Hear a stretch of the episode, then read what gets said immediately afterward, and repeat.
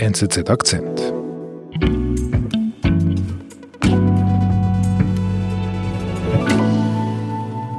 Im Handelsverlauf erreicht der Kurs dann sagenhafte 483 Dollar.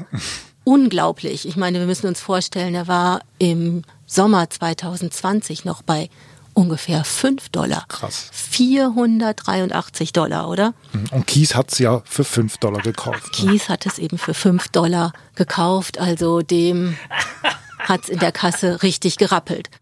Cheers, everybody! Cheers! Welcome! Happy Friday! I hope y'all had a nice ass week! What a crazy day! a Das crazy- ist Keith Gill, der Mann hinter der unglaublichen Börsengeschichte um die Firma GameStop. Wirtschaftsredaktorin Christine Severin über den Kleininvestor, der die großen Hedgefonds ins Schwitzen brachte. Du sagst, dieser Keith Gill hat die Wall Street in die Knie gezwungen. Nicht ganz, aber was ich sage, der hat eine ausgezeichnete Show geboten und eine fantastische Geschichte geliefert. Und wer ist dieser Keith Gill genau? Das ist eben interessant. Der hat mehrere Identitäten, ist ein Familienvater, hat eine zweijährige Tochter, lebt in der Nähe von Boston und hat bei einer Versicherungsfirma gearbeitet, ist Finanzanalyst. Ganz normale Existenz. Er interessiert sich für Geld und lebt im Internet seine Passion für Aktieninvestments aus. Das ist wie sein Hobby Stockpicking Aktieninvestments. Hey, what's up, everybody? Welcome to Roaring Kitty. Und dann hat er aber auch noch zwei Internetidentitäten. Er ist einerseits Roaring Kitty, This channel revolves around live streams where I share my daily routine of tracking stocks, performing investment research, and hat einen YouTube-Kanal und gibt eben auf seinem YouTube-Kanal Tipps zum Aktienkaufen. Dann gibt's aber auch eine andere Persönlichkeit von dem Keith Gill, nämlich auf dieser Plattform Reddit, wo in einem dieser Online-Foren Investment-Tipps ausgetauscht werden. Was macht er da? Da hat er einen anderen Namen, obszöner. Er heißt Deep F Dü -dü -dü Value. Also dieser Name soll eigentlich auch zeigen, dass er an, an unterschätzten Unternehmen interessiert ist. Und wenn du sagst, er hat fast die Wall Street in die Knie gezwungen, wo beginnt da die Geschichte genau? Die Geschichte beginnt eigentlich schon im Jahr 2019 im Sommer. Er guckt immer wieder Aktien an und stößt dann auf dieses GameStop und das interessiert ihn irgendwie, das fasziniert ihn. Was ist GameStop genau? GameStop, das ist ein Videoverleih. Die haben Geschäfte in den USA, aber auch Niederlassungen in Deutschland und in der Schweiz und leihen Videospiele aus. Also so ein ganz altes Geschäft, was aber im Digitalzeitalter eigentlich nicht mehr so eine richtige Chance hat. Warum? Weil die Leute nicht mehr so Videospiele ausleihen, die, die streamen ihre Sachen und eben gehen nicht mehr in so eine Videothek, um ein Spiel auszuleihen. Und GameStop hat, ist an der Börse kodiert. ist an der Börse kotiert. Genau, die Aktie dümpelt da auch vor sich hin, aber er guckt sich das an und sagt, doch, ich sehe da Wert drin, die wird unterschätzt.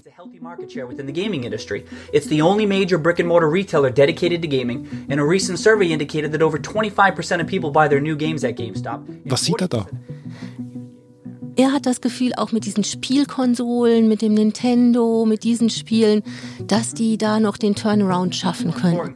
reinventing itself as a premier gaming hub within the thriving $150 billion gaming industry. GameStop's modernizing stores, partnering with vendors, and offering experiential products. This is the potential upside, and it's enormous. Aber er weiß auch, dass viele Investoren das genau anders sehen und gegen GameStop wetten, also von einem Verlust an den Börsen profitieren würden. Und gegen die muss er jetzt ankommen. Was heißt das, was heißt das genau, dass, die, dass da Investoren gegen GameStop wetten? Die würden am Untergang von GameStop verdienen. Und zwar machen die das mit Leerverkäufen, mit sogenannten Short-Positionen. Das funktioniert so, man leiht sich eine Aktie bei jemandem aus, in der Hoffnung, dass der Kurs sinkt und man sie später zu einem tieferen Kurs wieder zurückkaufen kann und man gibt sie dann wieder an denjenigen zurück, von dem man sie ausgeliehen hat und verdient an dem. Also die würden quasi am, je schlechter die Aktie ist von GameStop, desto besser für diese Investoren. Absolut, genau so. Wir sind gleich zurück. Meine Meinung wird gehört. Meine Ansichten haben Gewicht. Mein Leben bestimme ich. Das war nicht immer so. Mit der NZZ habe ich eins gelernt. Mut zur eigenen Position. Jetzt ein Probeabo abschließen auf nzz.ch/akzentabo. Journalismus. Punkt. NZZ.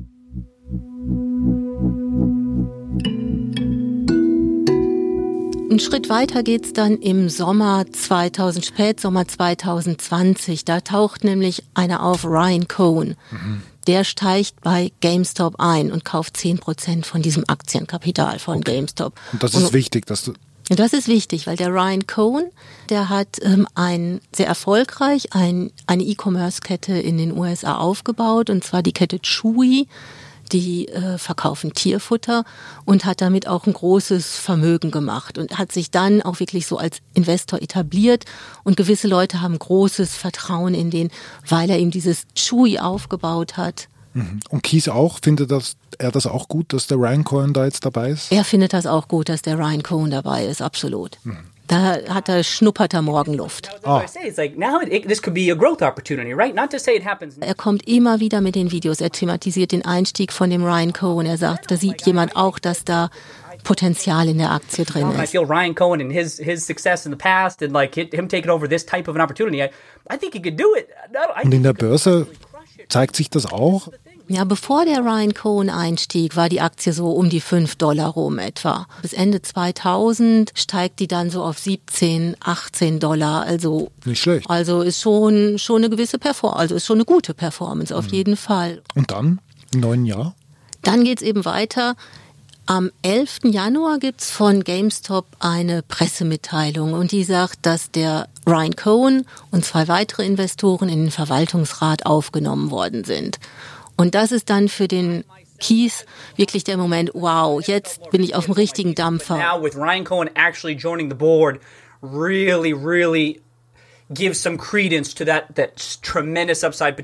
er geht immer wieder hin und sagt, das ist eine tolle Aktie. Und zwar erklärt er auch, warum die toll ist. Also er macht nicht einfach tolle Aktie und fertig ist, sondern er begründet das eigentlich. Die haben eine Chance, die können mit Spielkonsolen Geld verdienen.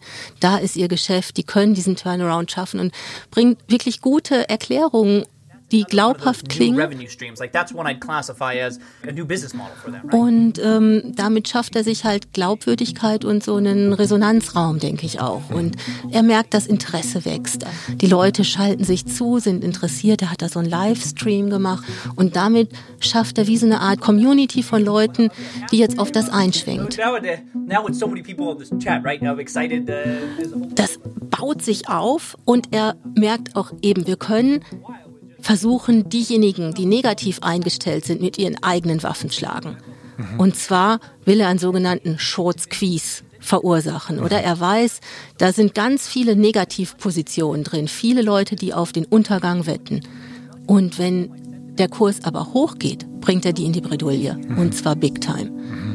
Und wie geht's denn da weiter in der Geschichte? Also was ich rausgreifen würde, ist wirklich Montag, der 25. Januar. Mhm. Da organisiert sich der sogenannte Flashmob. Er sagt, wir kaufen, wir kaufen, ich kaufe, guckt, ich habe gekauft, ich habe jetzt schon so viel Gewinn gemacht und er zeigt seine Screens hinten und zeigt immer wieder, wie viel Gewinn er gemacht hat. Die Leute schließen sich freiwillig an. Der Aktienkurs steigt und das Steigen des Aktienkurses bringt die Hedgefonds unter Druck. Die haben die Aktien ausgeliehen und sie merken, oh oh, der Kurs geht nicht runter, der geht rauf wir müssen uns mit den Dingern eindecken wieder, sonst können wir unserer Verpflichtung nicht nachkommen, das zurückzugeben. Und das zwingt die dazu, gegen ihren eigenen Willen wieder Aktien zu kaufen. Und damit steigt und der genau Kurs ja weiter. Das treibt den Kurs natürlich noch viel weiter hoch. Mhm. Im Handelsverlauf erreicht der Kurs dann sagenhafte 483 Dollar. Unglaublich. Ich meine, wir müssen uns vorstellen, er war im Sommer 2020 noch bei ungefähr 5 Dollar. Krass. 483 Dollar, oder? Und Kies hat es ja für 5 Dollar gekauft. Ne? Kies hat es eben für 5 Dollar gekauft, also dem hat es in der Kasse richtig gerappelt. Mhm. Du bist ja Wirtschaftsredaktorin. Wie, wie nimmst du die Reaktionen in der NZZ, in, in der Börse wahr, in den Medien auf dieses, ich sage jetzt mal, Phänomen? Ja, man hat wahnsinnig darüber gestaunt. Das war auch ein, ist ein ganz neues Phänomen, dass über Social Media sich da eine Gruppe gemeinschaftlich organisiert, eine konzertierte Aktion macht, gegen andere Spieler vorgeht und dann so einen etablierten Hedgefonds wie diesen Melvin Capital in den Milliardenverlust zwingt. Hm. Die mussten dann äh, Geld von ihren Investoren ganz schnell einsammeln. Die haben eine ähm, Geldspritze gekriegt von 2,75 Milliarden, weil die diese gewaltigen Verluste eben eingefahren haben also, auf ihren mh. Positionen. Also eigentlich wegen Keith. Wegen Kies, kann man schon so sagen. Ja, ja, der hat das mobilisiert. Der Was? war vielleicht nicht derjenige mit der größten Position, aber der hat dieses Phänomen, würde ich schon sagen, getriggert. Mhm. Wie reagiert Keith darauf? Cheers, everybody! Cheers, welcome, happy Friday. I ja, der ist halt wie eine, hat einen Sechser im Lotto gewonnen, der Kies, oder? Der ist völlig durch den Wind, aber begeistert natürlich und kann sich fast nicht wieder einkriegen. Epic, epic day, just huge feiert das Ganze natürlich und es ist ja auch ganz lustig, auch das inszeniert er aber auch, oder? Mhm. Da hat er nämlich so ein ähm, frittiertes Pouletbrustfilet, so ein Hühnerding. Soon may the tendy man come, y'all know. Das ist ein Tenderfilet, sagen die Amerikaner dem, die lieben das. Let me just, let me just dip. I gotta just dip. Let me just dip. Er beißt da rein in diesen Tendy und lässt sich den Tendi schmecken, also dieses zarte, saftige Fleisch. Und das ist eben auch einer der Ausdrücke, den die benutzen. Die Tendis, das sind eben in der Sprache dieser äh, jungen YouTuber die Gewinne, die Börsengewinne, die sie ah. eingestreichen hat. Er beißt also jetzt richtig in seinen Börsengewinn rein. Tendis came today. Tendis came today. Und hat es den Leuten an der Wall Street so mal richtig gezeigt? Hat den Leuten an der Wall Street gezeigt, wobei er hat eigentlich nie Schadenfreude gezeigt, würde ich sagen. Er hat Freude an seinem Gewinn gezeigt, aber er hat eigentlich nicht gesagt, die haben wir bezwungen, denen haben wir eins reingereicht. Also er hat schon gesagt, Leute, haltet die Aktien jetzt nicht verkaufen, jetzt haltet die in euren Händen. Er spricht da auch von Diamanthänden, oder? Wo man wirklich das festhält und der Gegenwind kommt. Man soll sich nicht verängstigen lassen von den Investoren, die einem sagen, Glauben machen wollen, da ist kein Wert drin. In der Aktie haltet fest und dann geht die Wette auf. Das hat er schon gesagt, aber er hat eigentlich nicht so klassenkämpferisch geschimpft. Das hat er, habe ich von ihm zumindest nicht gehört. Und das wäre auch für ihn problematisch, wenn er das so machen würde. Mhm. Denn äh, wenn er da jetzt sind natürlich, das war so eine große Geschichte. Er hat ja gesagt, größer als er selbst. Da kommt jetzt die Wertpapieraufsicht rein, oder? Und guckt, hat er sich korrekt verhalten? Und ähm, es war wohl auch so, dass seine Mutter ihn angerufen hat, als sie das mitgekriegt hat und hat gefragt als erstes, du, ist das legal, was du machst oder nicht? Und er hat gesagt, doch, doch, ist legal. Mhm. Also das ist ihm schon auch, glaube ich, wichtig, dass er nicht drankommt. Mhm. Bleibt es beim, beim Kurs von, von GameStop bei diesen 480 plus minus? Ja, überhaupt nichts. Jetzt stellt sich die Situation schon ganz anders dar. Der hat seitdem runtergegangen, nicht nur in eine Richtung, zwischendurch immer auch mal wieder erholt, aber doch ganz deutlich runter. Also mal bei 90, dann ging er mal auf 100, wieder auf 90 runter, auf 130, also in dem Bereich. Oder also hat wirklich einen Großteil seines Wertes wieder verloren. Aber ich denke auch bei diesen um die 100 Dollar wird er kaum bleiben können. Der wird noch weiter runtergehen, weil es einfach nicht den Geschäftserfolg widerspiegelt. Mhm. Was ist für dich jetzt die große Lehre aus dieser, aus dieser Geschichte? Ja, für mich ist spannend, wirklich zu sehen, wie Social Media auch Investoren ganz schnell mobilisieren kann und wie man da eine konzertierte Aktion machen kann. Das haben die jetzt wirklich lehrbuchartig durchgespielt, sehr innovativ. Aber ich denke, genau das Spiel ist jetzt ausgetreten. Da haben die Hedgefonds natürlich auch ihre Lektion gelernt und werden nicht mehr auf den gleichen Trick in dem Sinne reinfallen. Also die haben quasi diese YouTube-Finanzinvestoren unterschätzt ein bisschen. Aber das machen Sie kein zweites Mal. Haben Sie nicht zur Kenntnis genommen, beziehungsweise ein Teil hat es nicht zu, zur Kenntnis genommen. Denn wer sind die echten Gewinner in der Geschichte? Die echten Gewinner sind wahrscheinlich, oder die großen Gewinner sind wahrscheinlich dann doch wieder die großen Investoren von der Wall Street, nämlich BlackRock, Fidelity oder Vanguard. Die haben alle positive Positionen in dem GameStop gehabt und damit die deutlich größeren Gewinne wohl realisiert. Liebe Christine, vielen, vielen Dank für deinen Besuch bei uns im Studio. Danke gerne, hat Spaß gemacht. Gerne Mir wieder. Auch. Vielen Dank. Danke, David. Das war unser Akzent. Produzenten dieses Podcasts sind Olga Scher und Benedikt Hofer. Ich bin David Vogel. Bis bald.